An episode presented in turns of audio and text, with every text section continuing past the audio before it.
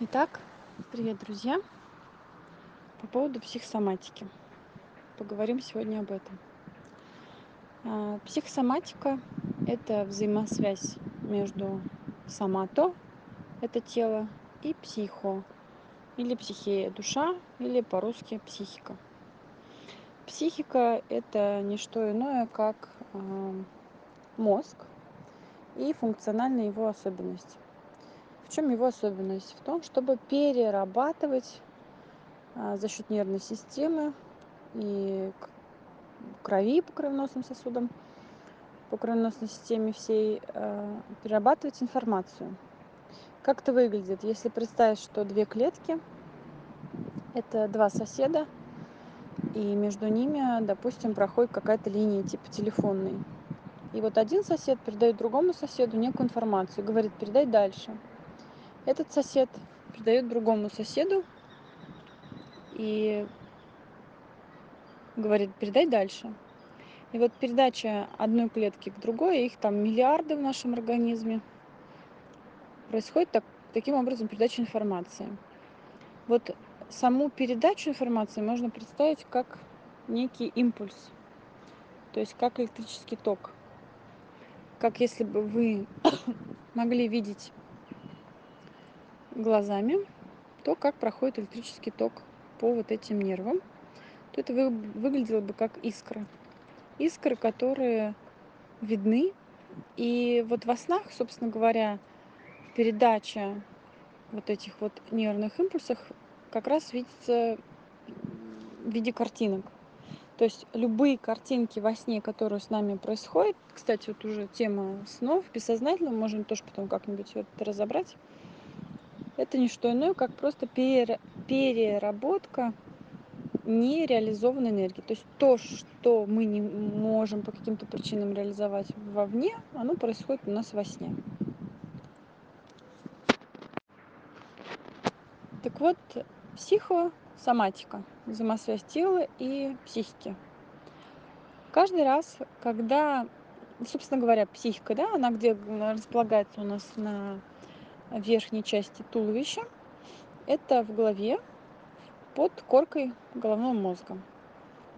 И вот то, что там происходит благодаря серому веществу, так называемому, вот эти вот передачи нервных импульсов, это есть психика, работы головного мозга. И вот э, это генеральное управление. То есть, как если бы у вас, как если представить, что у нас есть начальник, то начальник нашего тела является головной мозг. То есть все вопросы, нерешенные в голове, то бишь, например, нереализованные желания, нереализованные чувства или реализованные желания, реализованные чувства, то есть это тогда будет выражаться в теле как эмоция в виде радости и смеха, то вот все, что там в голове происходит, на самом деле потом естественным образом переходит в тело. То есть тело, сама то, это отражение того, что происходит у нас в головном мозге, в психике. И если есть какие-то нерешенные вопросы в психике, они будут отражаться в теле. Если есть много эмоций, много чувств, они тоже будут отражаться в теле. И вот вопрос в том, что такое психосоматика? Это как раз изучение э, влияния и взаимодействия вот этих вот реализованных и нереализованных каких-то чувств и желаний, эмоций на теле. Далее. По поводу того, что люди лечатся физически, питаются таблетками, лекарствами, приворотами, отворотами. Это, конечно, все хорошо, потому что физиологию никто не отменял. Вот никто не отменял. И какие-то химические процессы, происходящие в организме, они имеют место быть, они вообще, в принципе, возможны, они живут, мы никуда от них не денемся. Это тот наш материальный мир, благодаря которому мы вообще существуем. Но если покопаться еще глубже, то можно до этого момента, где нужно лечение применять, можно не доводить. Например, если человек чувствует уже какое-то недомогание, например, у него мигрени или голова болит, или он начинает как-то вот чувствовать вот это вот ощущение, да, что скоро он заболеет, ОРЗ или с ним что-то будет происходить, то, в принципе, один из вариантов это заранее выпить таблетки.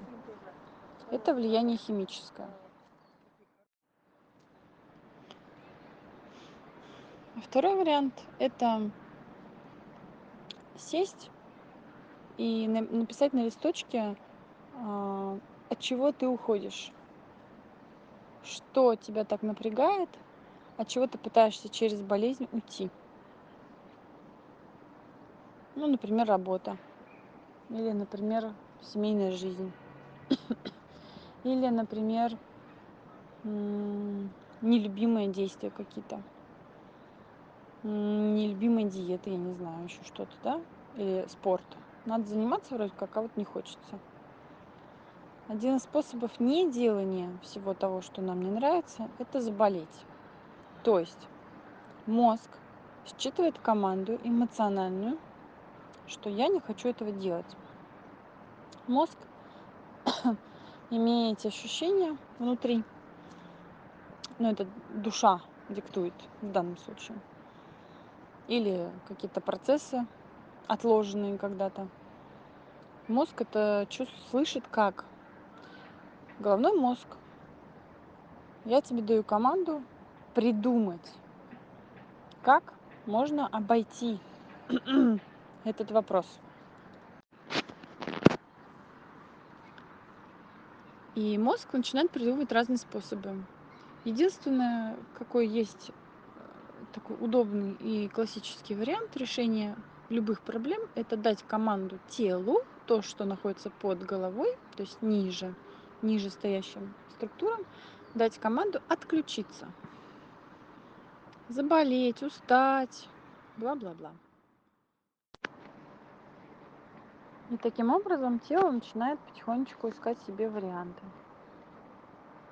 Потом человек начинает себе придумывать еще кучу разных других вариантов, сложных болезней, хронических болезней, аллергических реакций, то есть это уже на коже высыпается. То есть на самом деле это не что иное, как сам человек дает команду своему телу сам найти способ уменьшить то давление и напряжение, которое он сам же на себя же и оказывает.